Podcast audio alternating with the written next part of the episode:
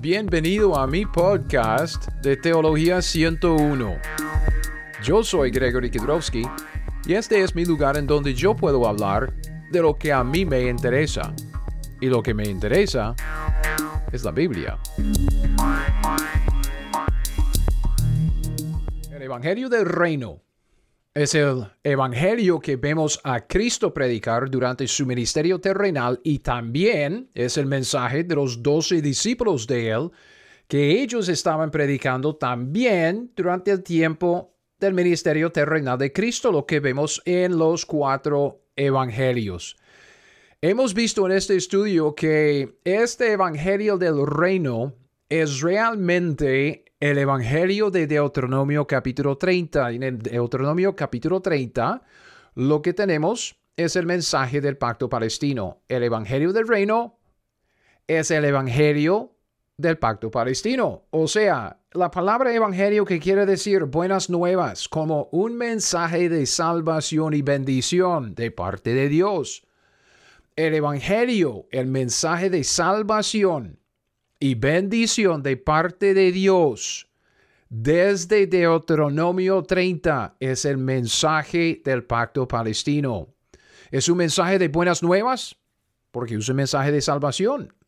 Es un mensaje de vida eterna, es un mensaje de bendición en el futuro, en el reino que Dios prometió a Israel y también que profetizó a través del Antiguo Testamento.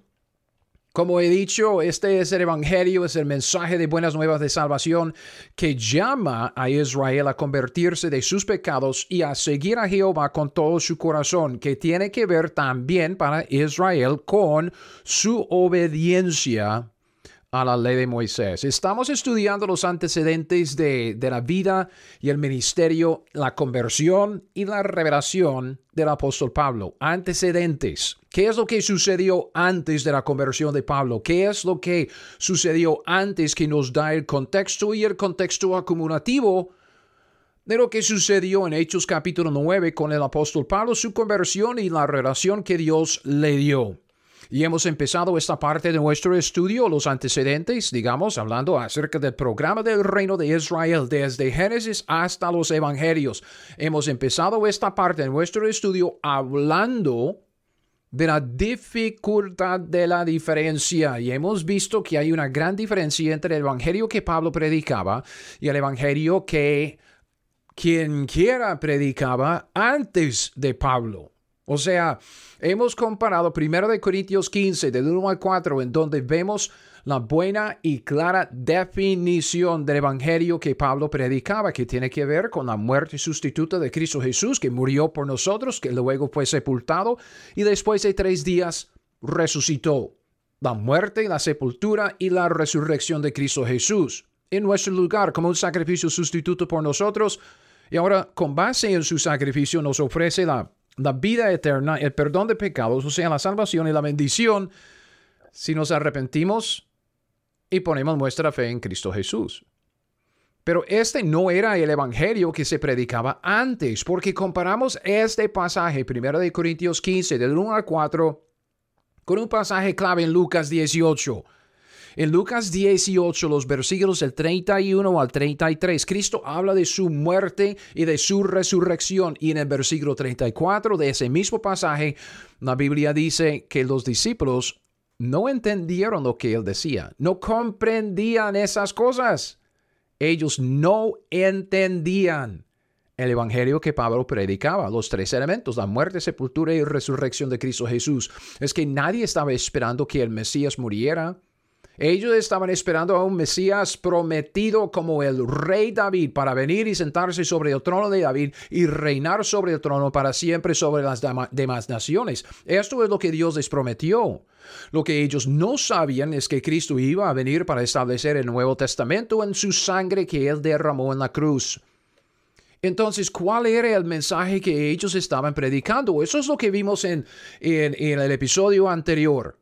Yo hablé un poco acerca del, Evangelio que Cristo estaba predicando, digamos, en cuanto a la, salvación de Israel bajo el Antiguo Testamento. Estaba como predicando acerca de la vida eterna, acerca de la salvación, acerca de entrar en el reino, todo esto. Entonces trazamos este mensaje a Deuteronomio capítulo 29 y el 30. ¿Por qué?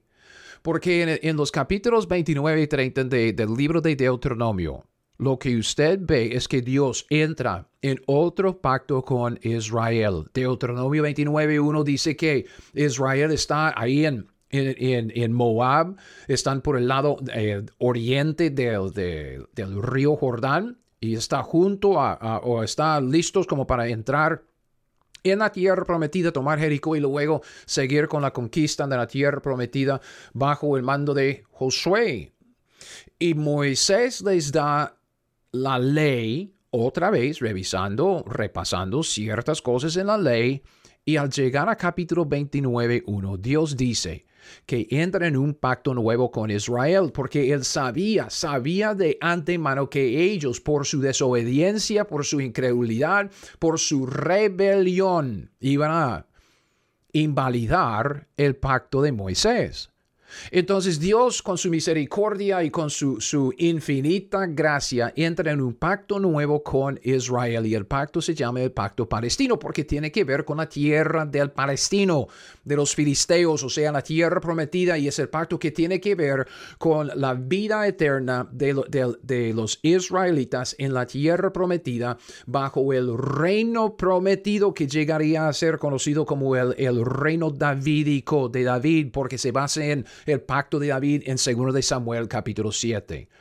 El mensaje de Deuteronomio 30 y el mensaje del pacto palestino es el mensaje del Evangelio del Reino porque establece las condiciones para el israelita. Si el israelita que queda condenado bajo el, el, pacto de Moisés por su desobediencia y su rebelión, queda condenado fuera del reino no tiene esperanza, pero con base en este nuevo pacto Dios le da esperanza. Dice al individuo, si usted se convierte, o sea, si se arrepiente, de sus pecados y pone su fe y confianza en mí para seguirme con una devoción singular, o sea, obedeciendo a la ley de Moisés con todo su corazón, con toda su alma, con, con una devoción, siguiéndole a Jehová, Dios dice, entonces usted va a entrar en el reino, usted va a tomar posesión de la tierra prometida, yo voy a circuncidarle el, el corazón para que pueda vivir y también usted va a reinar sobre las demás naciones. ¿Quiénes son sus enemigos en este momento? Este es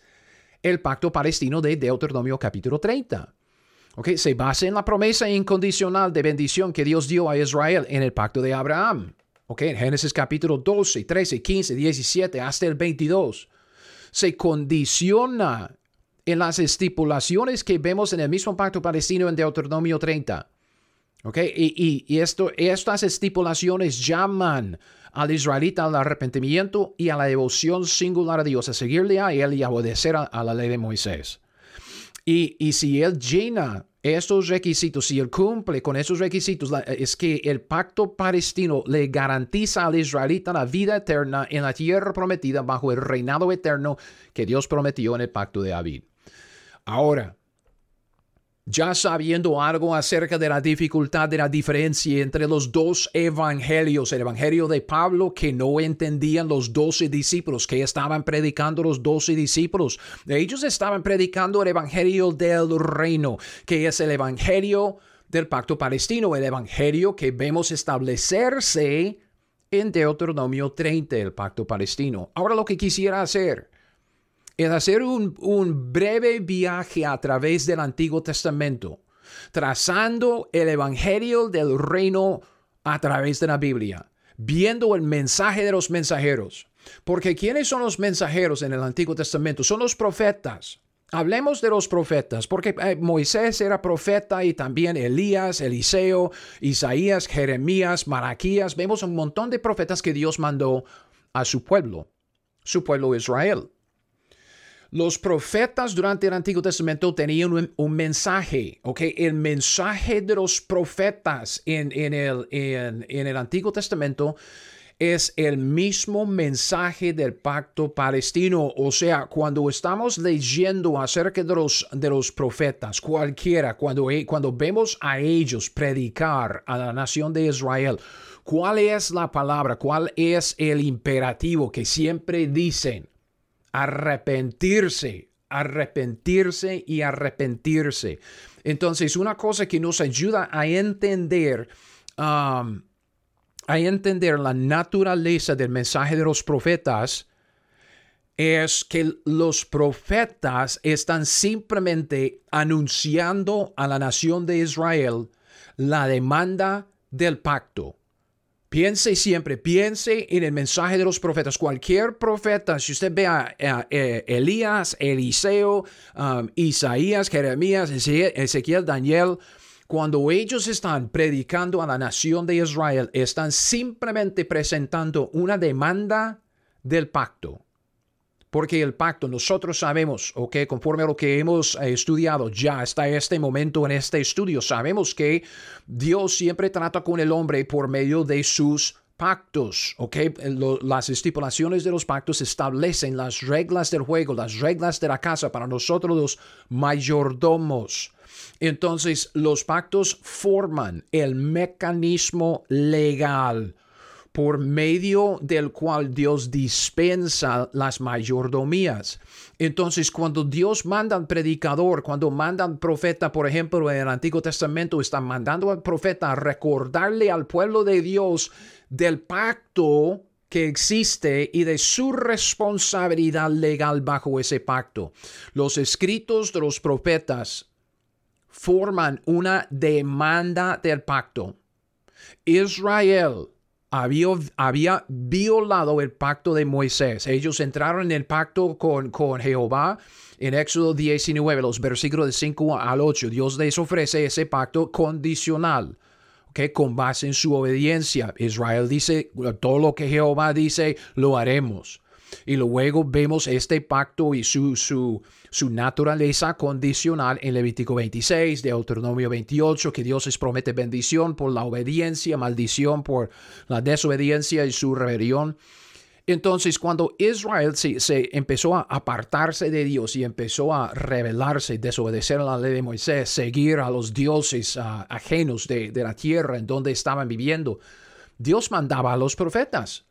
Dios mandaba a los profetas a llamar a su nación, al pueblo de Dios, a volver a Él y a volver a la ley de, Moisés. Y el llamado del mensaje de esos profetas, o sea, los mensajeros de parte de Dios, es el mensaje del pacto palestino. No pierde esto, no pierde eso. Es que a veces como que nos perdimos ahí en, los detalles del Antiguo Testamento, que el Antiguo Testamento es muy extenso. Ya tenemos como 39 libros y algunos de los libros son muy extensos, como los, los profetas mayores, Isaías, Jeremías, uh, Ezequiel. Y decimos, es que yo no puedo entenderlo. Sí, usted puede entenderlo. No es tan difícil los profetas, ¿ok? Simplemente son mensajeros de parte de Dios y, el mensaje de esos profetas, los mensajeros, es un mensaje de una demanda del pacto, o sea, es el mensaje del pacto palestino.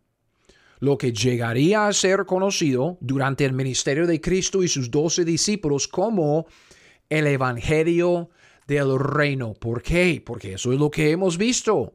Para el israelita, la salvación está inextricablemente ligada a lo que se llama el reino y también la bendición en la tierra prometida en el siglo venidero, su esperanza futura, su salvación era entrar en el reino, ocupar la tierra prometida y vivir para siempre con el Mesías y con Jehová, con Dios.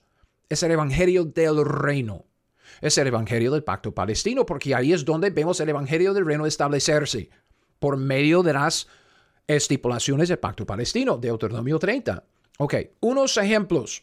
Obviamente no vamos a, hacer uh, una, un estudio comprensivo ahí de, todo lo que dicen los, profetas, pero un, unos ejemplos, empezando con Isaías. Ok, si, si alguien dice, hablando de los profetas, el primer profeta mayor, Isaías. Ok, Isaías capítulo 1.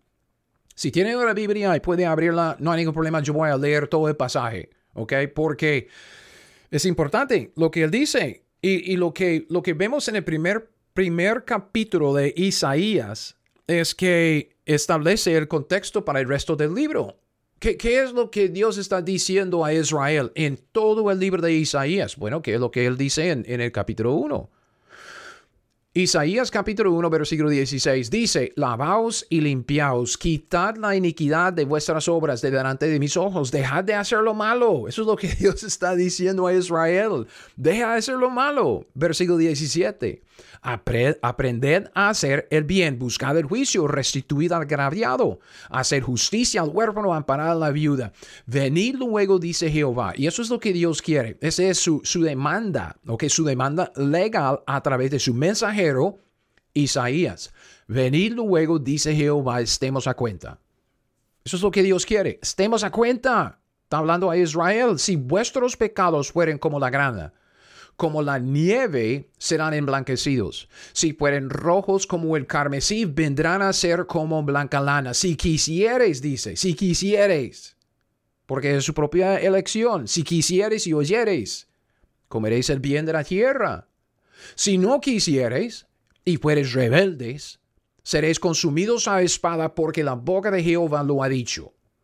Como te has convertido en ramera, oh ciudad fiel, llena estuvo de justicia, en ella habitó la equidad, pero ahora los homicidas. Tu plata se ha convertido en escorias, tu vino está mezclado con agua, tus príncipes, prevaricadores y compañeros de ladrones. Todos aman el soborno, Van, tras las recompensas, no hacen justicia al huérfano, ni llega a ellos la causa de la viuda. Por tanto, es que esto es lo que, Dios está diciendo. Hay problemas, hay pecado, hay rebelión. Okay, hay maldad, por tanto, dice el Señor Jehová de los ejércitos, el fuerte de Israel, Ea, tomaré satisfacción de mis enemigos, me vengaré de mis adversarios, volveré mi mano contra ti. Limpiaré hasta lo más puro tus escorias y quitaré toda tu impureza, restauraré tus jueces como al principio, tus consejeros como eran antes. Entonces te llamarán ciudad de justicia, ciudad fiel. Y versículo 27, Sión será rescatada con juicio. Y, que no pierda eso, y los convertidos de ella con justicia. Pero los rebeldes y pecadores a una serán quebrantados. Los que dejan a Jehová serán consumidos. Entonces, otra vez en el versículo 18, Isaías 1.18, vemos que, Dios dice, venid luego, dice Jehová, estemos a cuenta. Ok, estemos a cuenta con base en qué? legalmente, ok, porque estamos hablando de la relación entre unos mayordomos y Dios. Y Dios está como anunciando juicio. Dios es juez justo y un juez justo juzga con base en una ley. Ok, ¿con base en qué está diciendo el juez? Venid luego, dice Jehová, estemos a cuenta. ¿Con base en qué? Con base en el pacto palestino, el pacto de Deuteronomio 30. Isaías está llamando a Israel a estar a cuentas con Dios con base en las estipulaciones del pacto palestino de Deuteronomio 30. Y él señala la decisión de cada uno, porque cada israelita, cada individuo tuvo que tomar su propia decisión.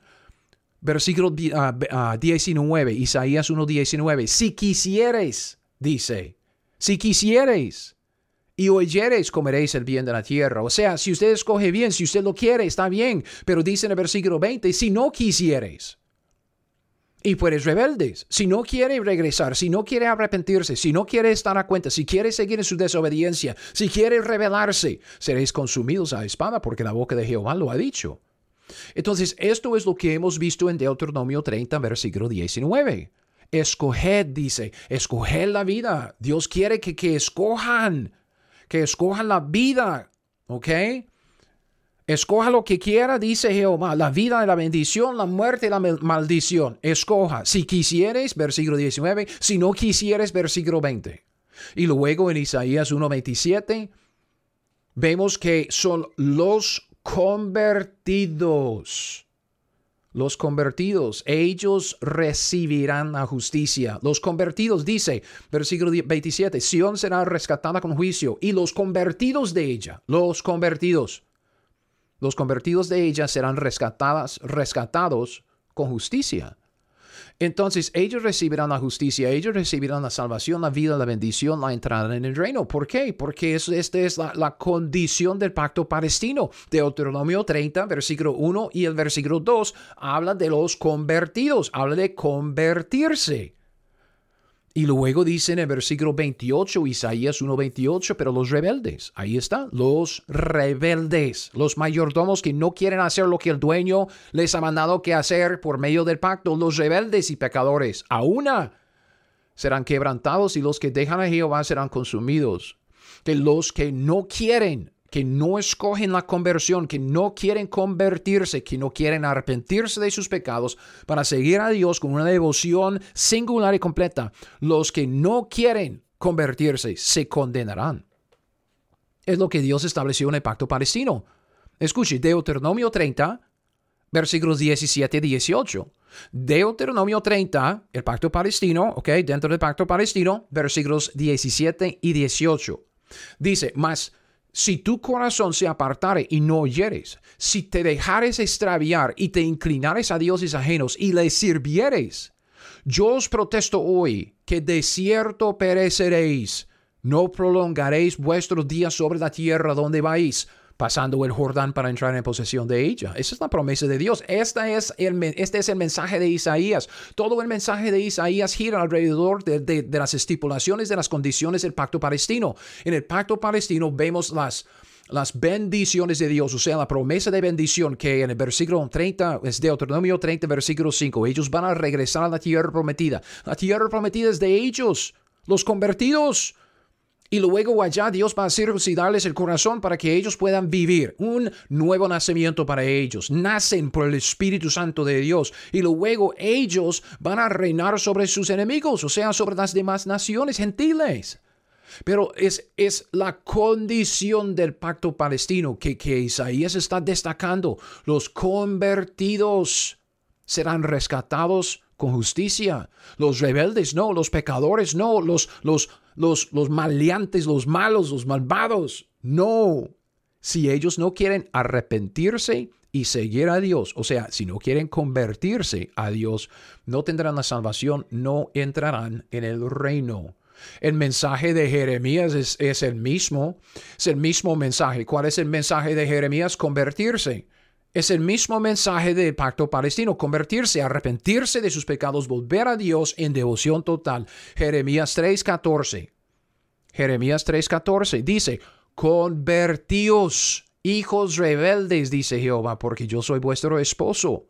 Os tomaré uno de cada ciudad, dos de cada familia, y os introduciré en Sión. Convertíos, hijos rebeldes, dice. ¿Por qué? Porque Dios ha establecido su ley los israelitas se apartaron de la ley, estaban a punto, en, Jeremías, a punto de, invalidar el pacto de Moisés por última vez. Entonces Dios, por medio de Jeremías, uno de sus mensajeros, presentando la demanda de pacto, la demanda legal delante de los que están participando en el pacto de Moisés, convertidos, convertidos, convertidos. ¿De dónde viene este lenguaje? ¿De dónde viene este término, convertirse? El pacto palestino.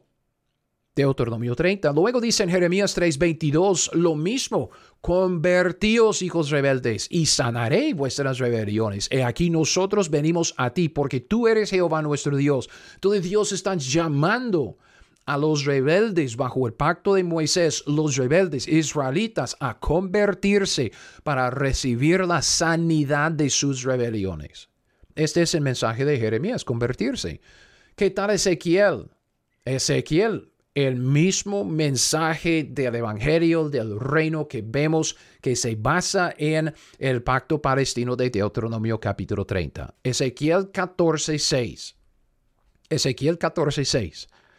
Ezequiel dice, por tanto, di a la casa de Israel, así dice Jehová el Señor, convertíos, convertíos y volveos de vuestros ídolos, arrepentimiento, apartad vuestro rostro de todas vuestras abominaciones, convertíos al Señor, al Señor de sus ídolos, arrepentirse de sus ídolos para seguirle a Jehová con una devoción singular, completa, aún obedeciendo a la ley de Moisés. Este es el llamado del pacto palestino de Deuteronomio 30. Es el mensaje de, Ezequiel. Él está presentando la demanda de pacto al pueblo que está participando en el pacto con Jehová. Dios con base en las condiciones, o sea, las estipulaciones del pacto palestino de Deuteronomio 30. Dios estaba llamando a cada israelita, por medio de Ezequiel, llamando a cada israelita al arrepentimiento y a la fe en él. ¿Ok? Vea, escuche esto. Ezequiel 18, empezando en el versículo 20. Ezequiel 18, 20. Dice, el alma que pecare, esa morirá.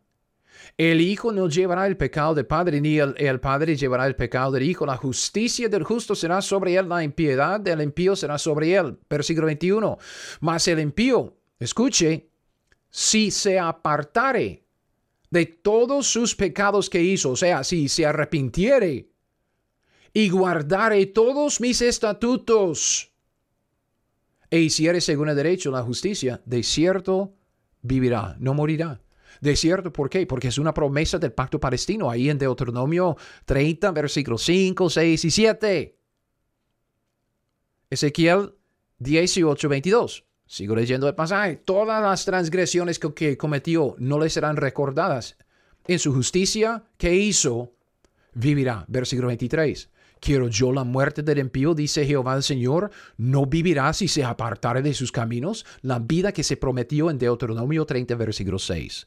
Luego en este mismo capítulo, versículo 27, en la otra cara de la moneda, y apartándose el impío de su impiedad que hizo, haciendo según el derecho y la justicia, hará vivir su alma. Disculpe, no es la otra cara de la moneda, estaba pensando en otro pasaje. Otra vez, versículo 27, dice lo mismo apartándose el impío, su arrepentimiento, apartándose el impío de su impiedad que hizo y haciendo según el derecho y la justicia, o sea, apartándose, arrepentiendo de, los pecados para volver a Jehová y obedecer a la ley de Moisés, hará vivir su alma.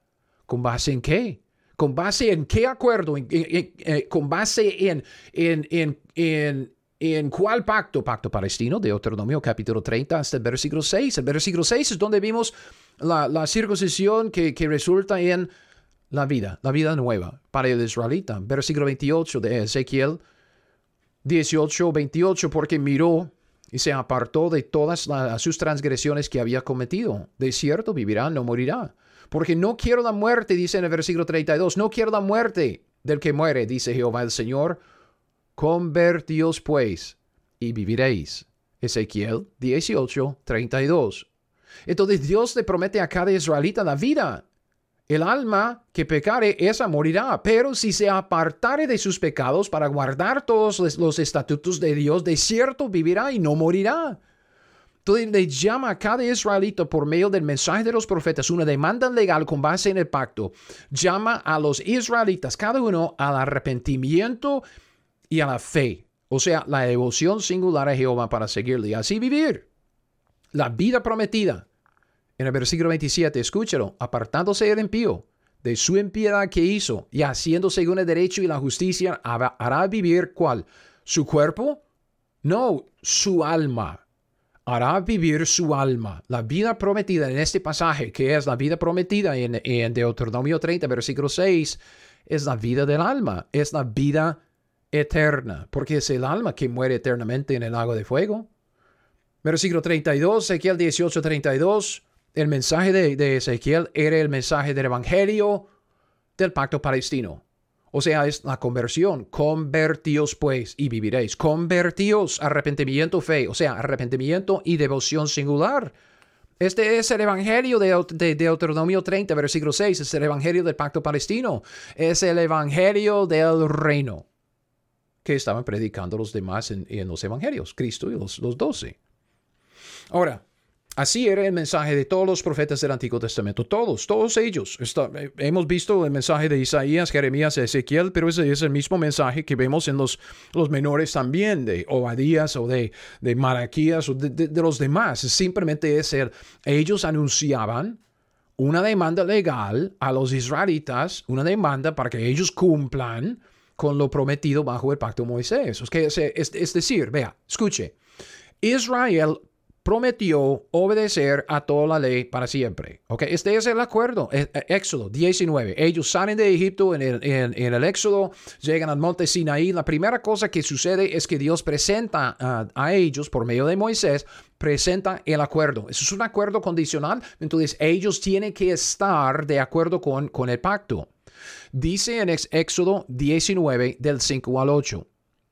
Este es el comienzo de, del pacto de Moisés. Dios dice, ahora pues, israelitas, ahora pues, si dieres oído a mi voz, y fíjese bien en esa palabra, sí es condicional, si dieres, yo haré tal cosa, si dieres oído a mi voz y guardares mi pacto, que, o sea, depende de ellos, condicional, vosotros, dice israelitas, vosotros seréis mi especial tesoro sobre todos los pueblos, porque mía es toda la tierra, vosotros me seréis un reino de sacerdotes y gente santa. Estas son las palabras que dirás a los hijos de Israel. Entonces vino Moisés, llamó a los ancianos del pueblo, expuso en presencia de ellos todas estas palabras que Jehová le había mandado, y todo el pueblo respondió a una. Y dijeron, aquí están entrando en el pacto con, con, con Jehová. Todo lo que Jehová ha dicho, haremos. Y Moisés refirió a Jehová las palabras del pueblo. Entonces, después de Éxodo, Dios como que les da ciertas indicaciones de cómo será la vida bajo la ley de Moisés, primero los diez mandamientos y luego otras estipulaciones y estatutos en los capítulos 20, 21, 23. Llegamos al 24 y Dios finaliza este pacto con, con el mismo lenguaje. Éxodo 24 del 3 al 7. Éxodo 24 del 3 al 7. Moisés vino, contó al pueblo todas las palabras de Jehová y todas las leyes. Y todo el pueblo respondió a una voz y dijo, haremos todas las palabras que Jehová ha dicho.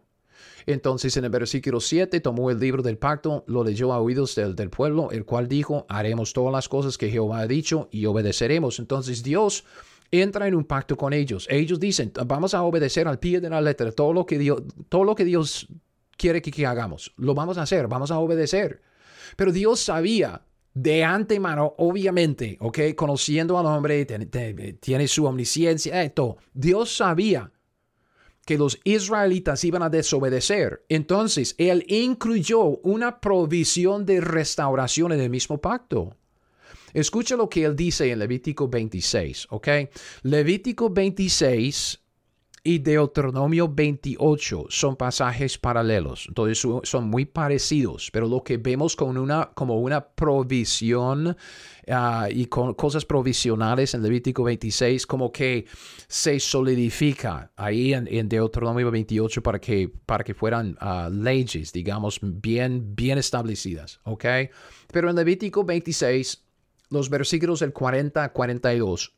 Dice así, cuando los israelitas, digamos, cuando ellos se meten en su iniquidad, cuando cometen su pecado, cuando se apartan de Dios y se meten en la idolatría con los dioses de, la tierra prometida, de los, de, de los pueblos de la tierra prometida, ok, Dios dice, Dios dice, aquí está la provisión de su salvación por su desobediencia. Dice, y confesarán su iniquidad, la iniquidad de sus padres por su prevaricación con que prevaricaron contra mí también porque anduvieron conmigo en oposición, yo también habré andado en contra de ellos.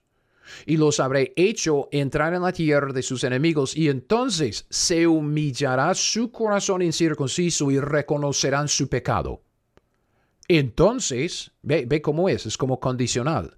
Cuando ellos se, se humillan en su corazón, y reconocen su pecado, o sea, cuando ellos ya con humildad se arrepienten entonces dice Jehová, yo me acordaré de mi pacto con Jacob, asimismo de mi pacto con Isaac, también de mi pacto con Abraham. Me acordaré y haré memoria de la tierra. Es decir, que la misericordia de Jehová, su gracia para con Israel, se basa en lo que es el pacto de Abraham, el pacto que pasó de Abraham a su hijo, su hijo Isaac, y luego del hijo de Isaac, Jacob, quien se llama Israel.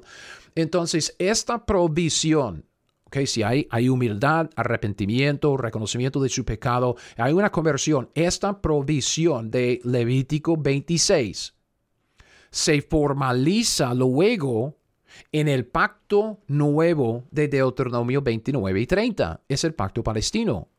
¿Ok? Porque en el pacto palestino vemos que Dios, con base en un pacto, es un acuerdo formal. Dios es, es ya establecido, es una ley. Es una ley. Es, es que um, es ya se formalizó el pacto palestino estableció las condiciones de la salvación de Israel, exactamente como vemos en la provisión, okay, que se menciona en Levítico 26 del 40 al 42. Humildad de corazón, reconoce, reconocen sus pecados, entonces Dios va a, recordar su, pacto que hizo con Abraham y luego les ofrece la bendición, que obviamente viene con la salvación.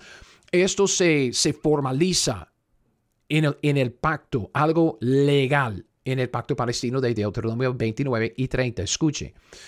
Deuteronomio 30, los versículos 1 y 2. Sucederá que cuando hubieren venido sobre ti todas estas cosas, la bendición, la maldición que he puesto delante de ti, y te arrepintieres en medio de todas las naciones a donde te hubiere arrojado Jehová tu Dios, y te convirtieres a Jehová, o sea, es arrepentimiento apartarse del pecado, te convirtieres a Jehová, que es devoción singular, y obedecieres a su voz, conforme a todo lo que yo te mando hoy. O sea, la, ley de Moisés, tú y tus hijos con todo tu corazón y con toda tu alma, una devoción singular.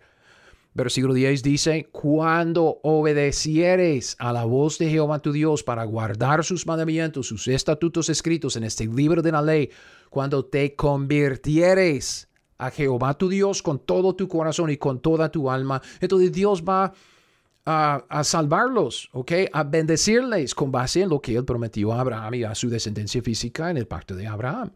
Entonces los israelitas, por su rebelión, por su desobediencia, en el Antiguo Testamento quedaron condenados porque no obedecieron a la ley de Moisés. Ellos no cumplieron con lo que prometieron en el pacto de Moisés. Ellos invalidaron el pacto. Pero Dios estableció la condición de su restauración en una buena relación con Dios, una relación de salvación, de bendición, de entrar con Él en el reino y en lo prometido, que incluye la tierra prometida. Y la, la condición de su restauración era convertirse. Convertirse. La conversión empieza con el arrepentimiento. Uno se convierte de sus pecados, o sea, se aleja de ellos y la conversión incluye también la devoción, o sea, una devoción total y singular a Dios para seguirle a Él. Es decir, que convertirse del pecado a Dios.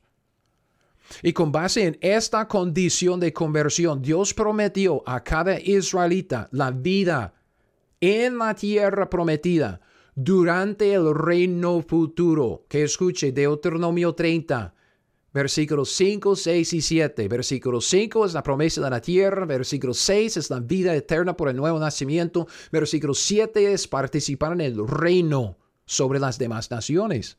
Deuteronomio 30, versículo 5. Cuando ellos cumplen con los requisitos de convertirse, es arrepentimiento y fe, te hará volver Jehová tu Dios a la tierra que heredaron tus padres. Será tuya te hará bien, te multiplicará más que a tus padres. Va a volver a la tierra, es su heredad, va a heredarla y será tuya para siempre. Versículo 6. Y circuncidará Jehová tu Dios tu corazón y el corazón de tu descendencia, para que ames a Jehová tu Dios con todo tu corazón, con toda tu alma, a fin de que vivas. Ok, es la vida que viene por medio de la circuncisión espiritual, o sea, la circuncisión del corazón. En lo que hemos visto que es el nuevo nacimiento por el Espíritu Santo de Dios morando en los israelitas. Entonces, versículo 5 van a volver a la tierra, versículo 6 van a recibir la vida eterna, y versículo 7 van a, van a participar en el reino sobre las demás naciones, porque dice, pondrá Jehová tu Dios todas estas maldiciones sobre tus enemigos que son las naciones gentiles, sobre tus aborrecedores que te persiguieron. Entonces, esta condición y la vida que se ofrecía con base en, esta condición, en la condición de, de, convertirse, eran para los israelitas, aunque cada uno de ellos, cada individuo, Dios llamaba a cada israelita, cada individuo a escoger. Deuteronomio 30, versículo 9. Este es el llamado del pacto palestino. el Evangelio del pacto palestino. Dios dice, a los cielos y a la tierra llamo por testigos hoy contra vosotros, que os he puesto delante la vida y la muerte, la bendición y la maldición. Escoge pues la vida para que vivas tú y tu descendencia. No, vea, es, es lo mismo que nosotros hacemos con el Evangelio de Pablo. Escoja, es que hablamos, hablamos con los inconversos, familias, amigos, gente en el trabajo, gente en la calle, lo que sea. ¿Y qué es lo que decimos? Dios está poniendo delante de usted la vida y la muerte. Si usted muriera en este momento, ¿a dónde iría? ¿Al, al cielo o al infierno? O sea, ¿a la vida eterna o a la muerte eterna? ¿Qué es lo que usted quiere? ¿La bendición de Dios o su maldición? O sea, ¿quiere estar con Él en el cielo o quiere estar bajo su condenación y su ira en el infierno? La maldición. Escoge pues la vida. Eso es lo que estamos diciendo. Escoge pues la vida para que vivas. Para que vivas. Ese es el mensaje del Evangelio del, pacto palestino. Okay, es, es llamar a los israelitas a arrepentirse y a seguirle a Jehová con una devoción singular. Si ellos hacen eso, cumplen con los requisitos, o sea, llenan las condiciones, ellos recibirán la vida eterna en la tierra prometida durante el reino eterno del Mesías. Y Dios dice, escoge pues la vida. ¿Por qué? Porque Dios no quiere la muerte de los rebeldes. Él quiere tener gracia y misericordia a todos. Dios quiere la salvación de todos los hombres, no quiere que ninguno perezca, sino que todos procedan al arrepentimiento. Entonces, uno, un israelita, según el pacto palestino, uno escoge, escoge la vida, convirtiéndose de sus pecados, es arrepentimiento. Convirtiéndose de sus pecados a Dios, que es seguirle a Él en devoción completa el siguiente versículo, después que Dios dice, escoge pues la vida para que vivas tú y tu descendencia, dice en el versículo 20, amando a Jehová tu Dios, atendiendo a su voz y siguiéndole a Él, porque Él es vida para ti y prolongación de tus días, a fin de que habites sobre la tierra que juró Jehová a tus padres, Abraham, Isaac y Jacob, que les había de dar, otra vez refiriéndose al pacto incondicional de la promesa con Abraham. Todo esto, mis hermanos y mis amigos, todo esto para decir que el mensaje de los profetas del Antiguo Testamento, tal como Isaías, Jeremías, Ezequiel, todo el mensaje de los profetas del Antiguo Testamento era un solo mensaje. O sea, todos los profetas del Antiguo Testamento que predicaban a Israel predicaban el mismo mensaje. Era el mensaje de la salvación para Israel. Era un mensaje que ofrecía a los israelitas la vida eterna en la tierra prometida durante el reino futuro del Hijo de David. La salvación, si quiere llamarlo así, para Israel, siempre era una esperanza futura una esperanza futura de vivir para siempre en la tierra prometida bajo el reinado del Hijo de David, el Mesías, el reino prometido, el reino profetizado desde los primeros capítulos de Génesis, o sea, en Génesis 12 con el pacto de Abraham, Génesis 17 con el pacto de Abraham, aún a través de, de todo el Pentateuco después.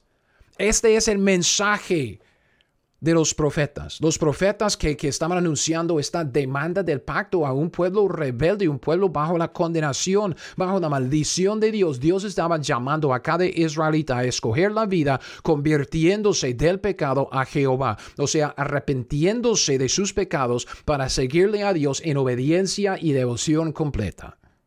Ok, esto nos deja ahí en los, en, los, primeros capítulos del Nuevo Testamento, los libros del Nuevo Testamento. ¿Y quién es el primero que vemos llegar a la escena para anunciar el Evangelio? Juan el Bautista. Juan el Bautista aparece ahí en los primeros capítulos de los Evangelios, aún antes de Cristo. Juan el Bautista es el último profeta en el Antiguo Testamento. ¿Okay? El mensaje de Juan el Bautista, ¿cómo era? ¿Cómo era? Piénselo, piénselo, piénselo, porque ya estamos, estamos en, lo, que, llamamos los libros del Nuevo Testamento. Estamos leyendo uh, Mateo, Marcos, Lucas y Juan. La venida de Cristo Jesús. ¿Para qué vino Cristo? ¿ok? Y, Juan el Bautista siendo el heraldo del rey, anunciando la venida del rey, ¿qué estaba diciendo Juan el Bautista? ¿Un nuevo mensaje? ¿Un mensaje de la muerte y la, la resurrección del Mesías? No. El mensaje de Juan Bautista era el mismo mensaje que predicaban todos los demás profetas del Antiguo Testamento a la nación de Israel. Y esto no debe sorprendernos. ¿Por qué? Porque la Biblia dice que Juan era el último de los profetas que Dios mandó a Israel antes de la venida del Mesías. O sea, el hijo de David, el que, que recibió el reino prometido, el reino profetizado, el que vino para ofrecer este reino a los israelitas si se convierten. Escuche lo que dice Mateo, capítulo 11, versículo 11, del 11 al 14. Mateo 11:11 11 dice, de cierto os digo, Cristo obviamente está hablando, entre los que nacen de mujer no se ha levantado otro mayor que Juan el Bautista, pero el más pequeño en el reino de los cielos mayor es que él. Desde los días de Juan Bautista hasta ahora el reino de los cielos sufre violencia, los violentos lo arrebatan, porque todos los profetas, escuche, todos los profetas, todos, todos, todos, ¿qué, qué quiere decir? Todos, todos los profetas y la ley profetizaron hasta Juan. Juan es el último, último que los profetas, la ley profetizaron hasta Juan. Y si quiere y si queréis recibirlo, él, Juan, es aquel Elías que había de venir. Elías, el profeta, el último profeta. Juan, ¿cuál era el mensaje de Juan? Juan el Bautista. Juan llamaba a Israel al arrepentimiento, a la luz del reino futuro exactamente como hizo Isaías y como hizo Jeremías, Ezequiel, los demás profetas del Antiguo Testamento, lo que hemos visto. Mateo 3, del 1 al 2. Mateo 3.1, en aquellos días vino Juan Bautista predicando en el desierto de, de Judea diciendo, ¿qué es lo que estaba diciendo? Cristo va a morir, va a ser sepultado, pero después de tres días va a resucitar. No. Juan vino predicando, arrepentíos, porque el reino de los cielos se ha acercado. El mensaje de Juan se basaba en la condición del pacto palestino, convertirse. A la luz del reino, el reino viene al siglo venidero. Si usted quiere entrar en el reino, si quiere heredar la vida eterna, arrepentirse. Siga a Jehová, siga a Cristo. Fíjese en lo que el ángel, el ángel dijo a su papá, Zacarías, Lucas 1, de 13 al 16. Ok, Zacarías, el papá de Juan el Bautista, y Dios, por medio de su ángel, ah, le da este mensaje. Dice Lucas 1:13, pero el ángel le dijo, Zacarías, no temas, porque tu oración ha sido oída, tu mujer Elizabeth te dará a luz un hijo y llamará su nombre Juan. Y tendrás gozo y alegría, y muchos se regocijarán de su nacimiento porque será grande delante de Dios, no beberá vino ni sidra y será lleno del Espíritu Santo aún desde el vientre de su madre. Y dice en el versículo 16, escuche, hará que muchos de los hijos de Israel se conviertan al Señor Dios de ellos. Oh, el mensaje de Juan el Bautista era un mensaje de convertirse. Este lenguaje, ¿de dónde viene? Como un llamado, una demanda legal. Para ser legal tiene que basarse en un pacto. El pacto que Dios hizo con, con Israel para llamarlos a la conversión era pacto palestino de Deuteronomio capítulo 30. Hará que muchos de los hijos de Israel, Juan Bautista, hará que muchos de los hijos de Israel se conviertan al Señor Dios de ellos, llamándolos al arrepentimiento y a devoción al Señor. Ese es Juan Bautista. Pero luego llega el Señor Jesucristo. Y hemos visto esto, entonces no tenemos que, ver mucho, es, es, un repaso. El mensaje del Señor Jesucristo era el, mismísimo mensaje que, los profetas del Antiguo Testamento, el último profeta del Antiguo Testamento era Juan Bautista, el mismo mensaje que Juan Bautista, Cristo Jesús llamaba a Israel al arrepentimiento, a la luz del reino futuro. Exactamente como, como dije, exactamente como Juan, exactamente como los demás profetas del Antiguo Testamento, Mateo 4:17. Ah, Desde entonces comenzó Jesús a predicar. Ok, ¿cuál era el mensaje de Jesús? Comenzó a predicar y a decir, arrepentíos, porque el reino de los cielos se ha acercado. Eso es exactamente lo que vimos en Lucas 18. Recuerdes que pasamos mucho, mucho tiempo en Lucas 18 en el pasaje de este hombre principal, el joven, ¿ok? De Lucas 18. Al comienzo de este estudio pasamos un buen tiempo hablando de, Lucas 18, de 18 a 30. Este hombre principal le preguntó diciendo, Maestro, bueno, ¿qué haré para heredar la vida eterna? Entonces el hombre quiere saber cómo recibir la vida eterna. Sabía que no la tenía, pero tenía una esperanza en el futuro, una esperanza de heredar la vida eterna. La vida eterna era una esperanza futura, como vemos al final de este pasaje en el versículo 29 y 30.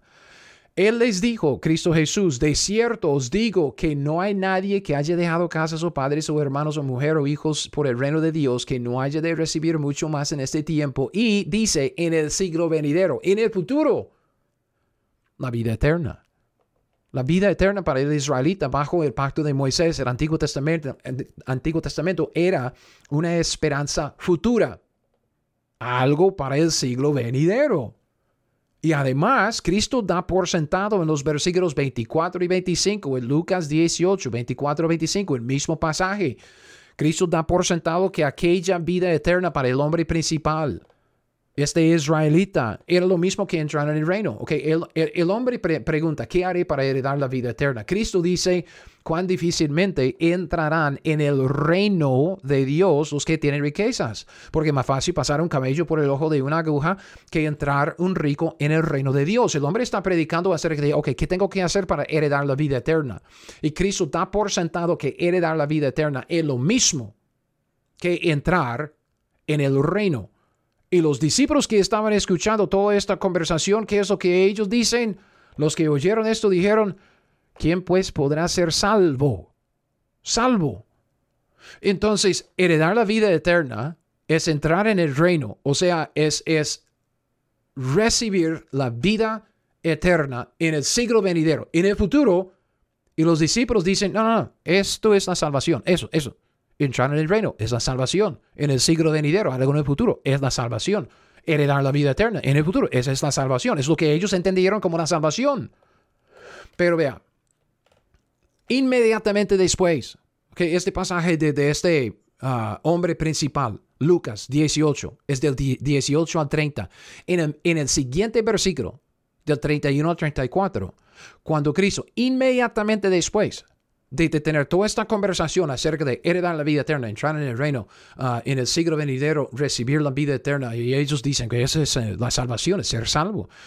Inmediatamente después, Cristo habla acerca de su muerte, acerca de su sepultura y acerca de su resurrección. O sea, Él habla acerca del Evangelio de la salvación que nosotros sabemos que es el Evangelio de, de Pablo, según 1 Corintios 15. Los doce no entendieron nada entonces Cristo termina este pasaje okay, de, del, hombre, del hombre principal que dice que no haya de recibir mucho más en ese tiempo, en el siglo venidero la vida eterna, tomando Jesús a los doce. Es 31, les dijo, he aquí subimos a Jerusalén, se cumplirán todas las cosas escritas para los, por los profetas acerca del Hijo del Hombre, pues será entregado a los gentiles, será escarnecido y afrentado y escupido, y después que le hayan azotado, le matarán. Mas al tercer día resucitará. Oh, ahí está, la muerte, la sepultura y luego la resurrección de Cristo tres días después. Es el Evangelio de Pablo, versículo 34. Pero ellos, los doce, nada comprendieron de estas cosas. Esta palabra de cera encubierta. No entendían lo que se les decía. Ok, si no entendían el evangelio de Pablo que estaban predicando los doce discípulos. Ok, esto, ok, recuerden dónde estamos. E, empezamos en Deuteronomio 30 para ver el comienzo de las buenas nuevas, el mensaje de salvación para los israelitas, vida eterna en la tierra prometida bajo el reino mesiánico. Bien, Deuteronomio 30. Y trazamos este mismo mensaje, este mismo mensaje de buenas nuevas, el evangelio de vida en el reino a través del Antiguo Testamento por medio del mensaje de los profetas, presentando su demanda legal a Israel. Vuelva, dice, vuelva por medio de la conversión, arrepentirse de sus pecados, seguirle a Jehová con devoción singular. Que Juan Bautista predicaba lo mismo, Cristo predicaba lo mismo. Los doce discípulos, el mensaje de los doce discípulos, el evangelio que ellos estaban anunciando durante su ministerio con Cristo, era el mismo mensaje que anunciaban los profetas en el Antiguo Testamento, el mismo mensaje que Juan Bautista y el mismo mensaje de Cristo Jesús. Mateo 10, del 5 al 7. Cristo mandó a sus doce discípulos a Israel para anunciarles el Evangelio. La salvación, la bendición que estaban diciendo a estos doce, dice Mateo 10.5. A estos doce envió Jesús y les dio instrucciones diciendo, por camino de gentiles no vayáis, y en ciudades samaritanos no entréis, sino id antes a las ovejas perdidas de, de la casa de Israel. Y yendo predicar diciendo, el reino de los cielos se ha acercado. Eso es Mateo 10.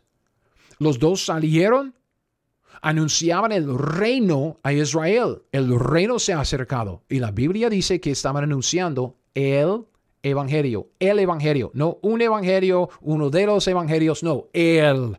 El evangelio. ¿Cuál evangelio? Porque no entendían el de Pablo. El de Pablo no se había revelado en aquel entonces cuál era el evangelio desde Deuteronomio 30, a través de todo el Antiguo Testamento, durante el ministerio terrenal de Cristo Jesús, había un evangelio, el evangelio, dice Lucas 9, del 1 al 6. Lucas 9.1, habiendo reunido a sus doce discípulos, les dio poder y autoridad sobre todos los demonios para sanar enfermedades y los enviar a predicar el reino de Dios. El reino está anunciando el reino y a sanar a los enfermos. Y luego en el versículo 6 dice, saliendo, pasaban por todas las aldeas anunciando el Evangelio y sanando por todas partes. Había un Evangelio, hermanos, uno, pero uno.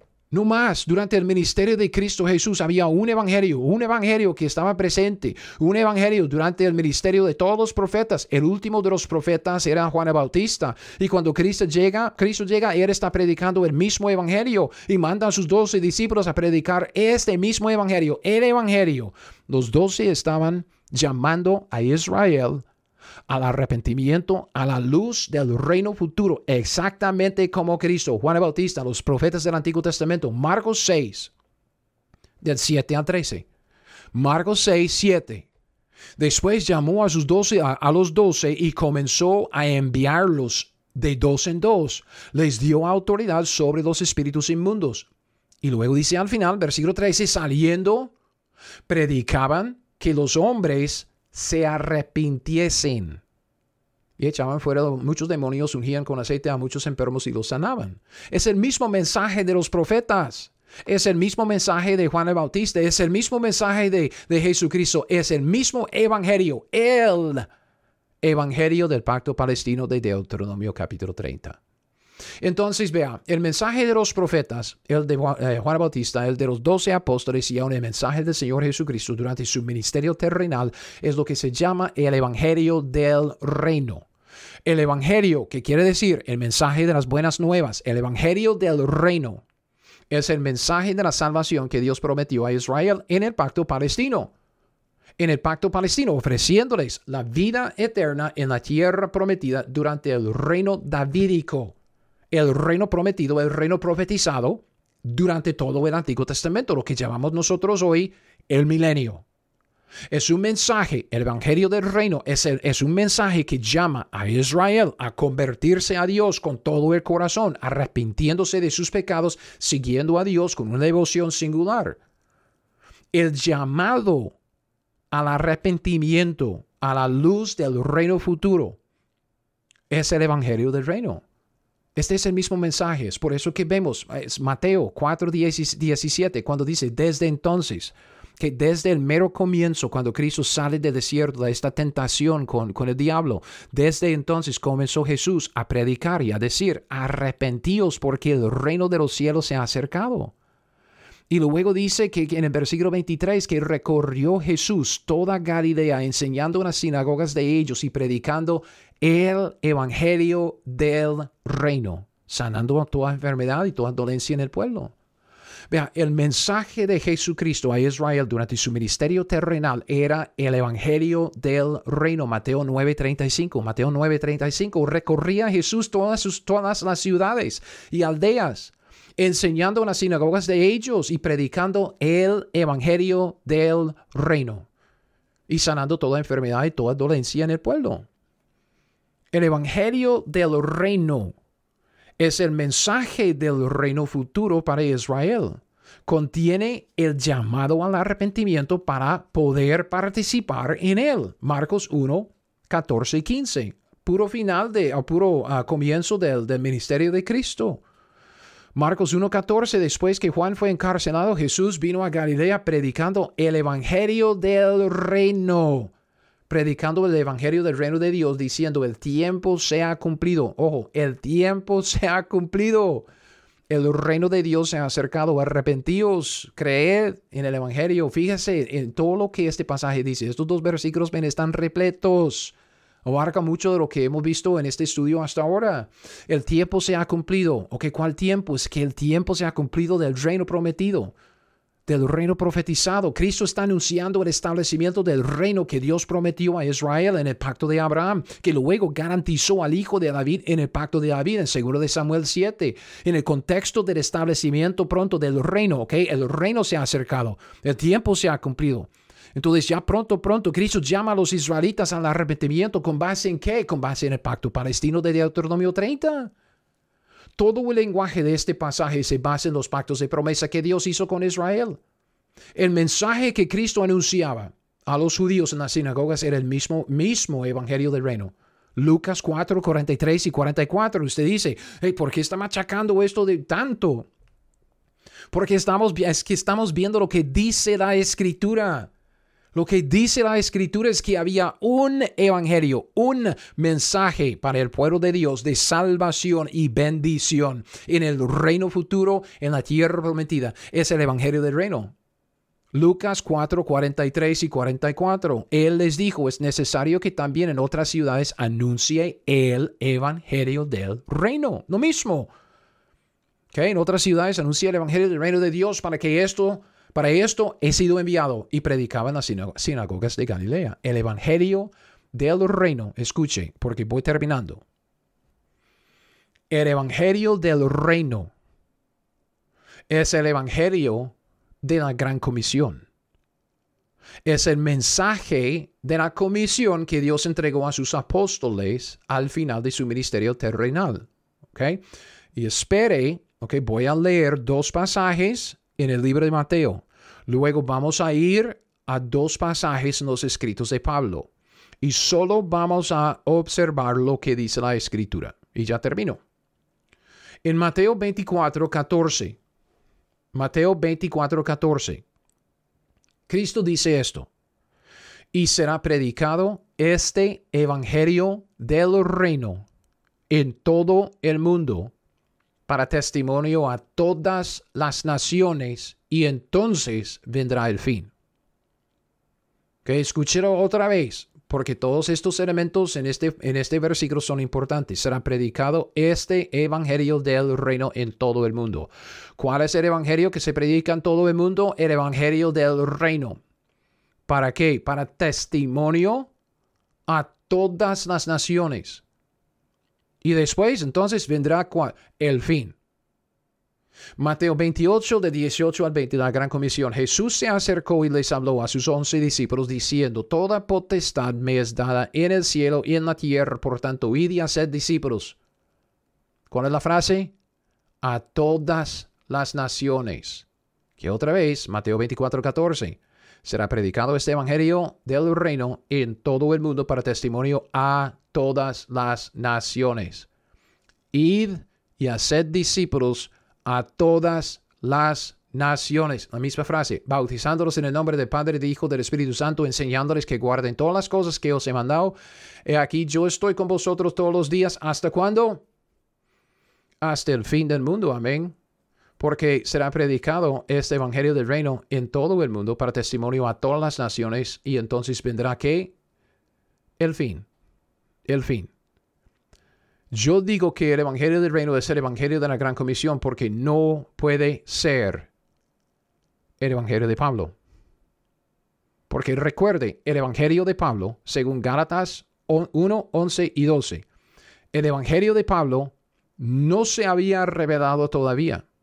Dios no se reveló, no le reveló a Pablo el nuevo Evangelio hasta Hechos 9.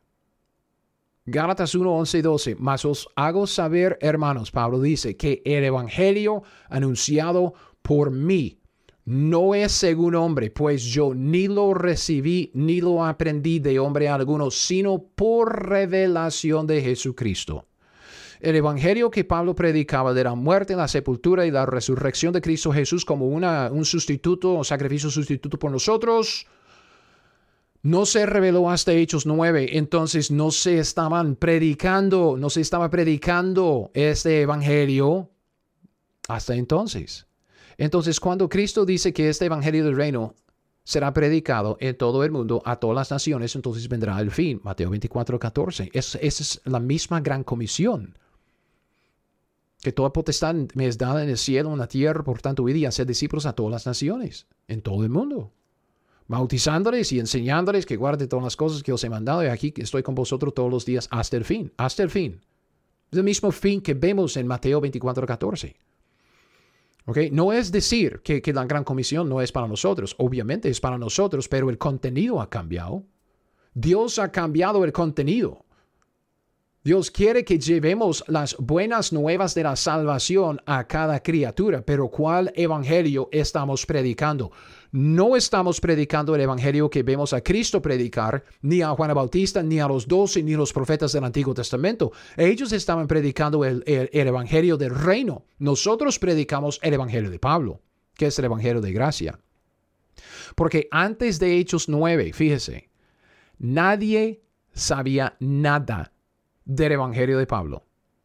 El Evangelio de la muerte, la sepultura, la resurrección del Señor Jesucristo como un sacrificio sustituto por los hombres no se reveló hasta Hechos 9 con Pablo.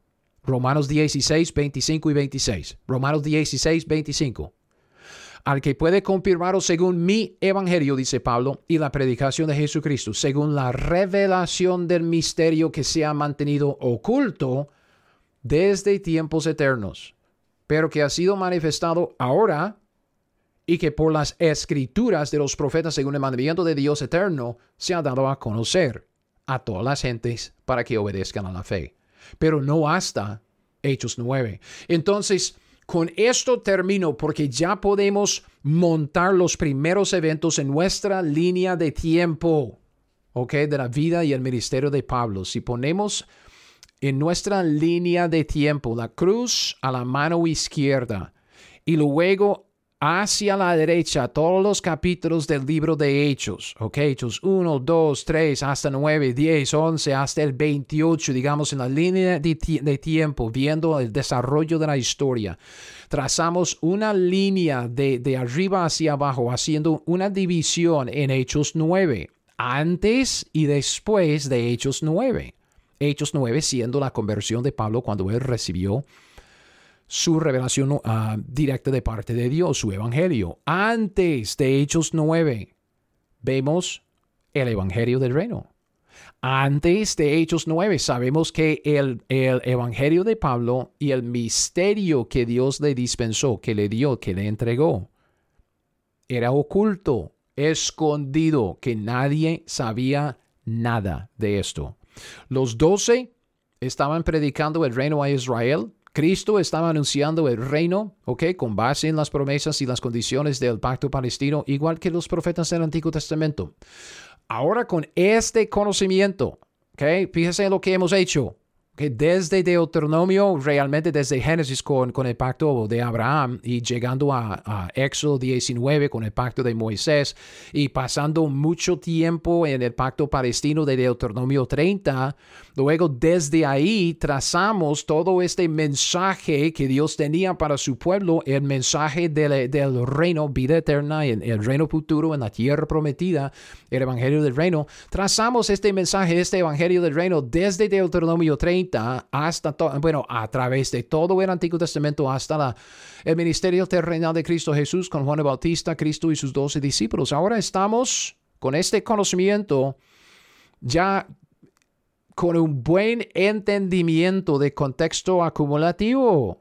Ya podemos entender el contexto acumulativo de la primera parte del libro de Hechos. Y de esto quiero hablar en el siguiente episodio, empezando en Hechos del 1 al 7, capítulos del 1 al 7, viendo el contexto del comienzo. Dios estará haciendo algo nuevo en el libro de Hechos. Dios va a revelar algo nuevo a Pablo, pero, pero hay un comienzo y vemos este comienzo en el libro de Hechos. Entonces, hasta, el hasta la próxima vez. Espero que, ah, que esto haya sido de bendición. Si tiene alguna pregunta, pues mándemela. Si tiene mi, ah, mi, mi, correo electrónico, búsqueme ahí en Facebook o por mi, mi página web. Ah, y si puedo contestársela bien, y si no, yo voy a buscar la respuesta. Entonces, hey, gracias por la atención, por escuchar hasta aquí. Y nos vemos hasta la próxima vez. Gracias por escuchar mi podcast Teología 101. Ahora, si usted quiere las notas de este estudio o de cualquier otro estudio que he sacado, todos mis estudios están disponibles en mi sitio web teología101.net. Es teología101.net. Y con esto lo dejo. Hasta el próximo. Siga fiel. Aprenda la Biblia y haga lo que ella le dice.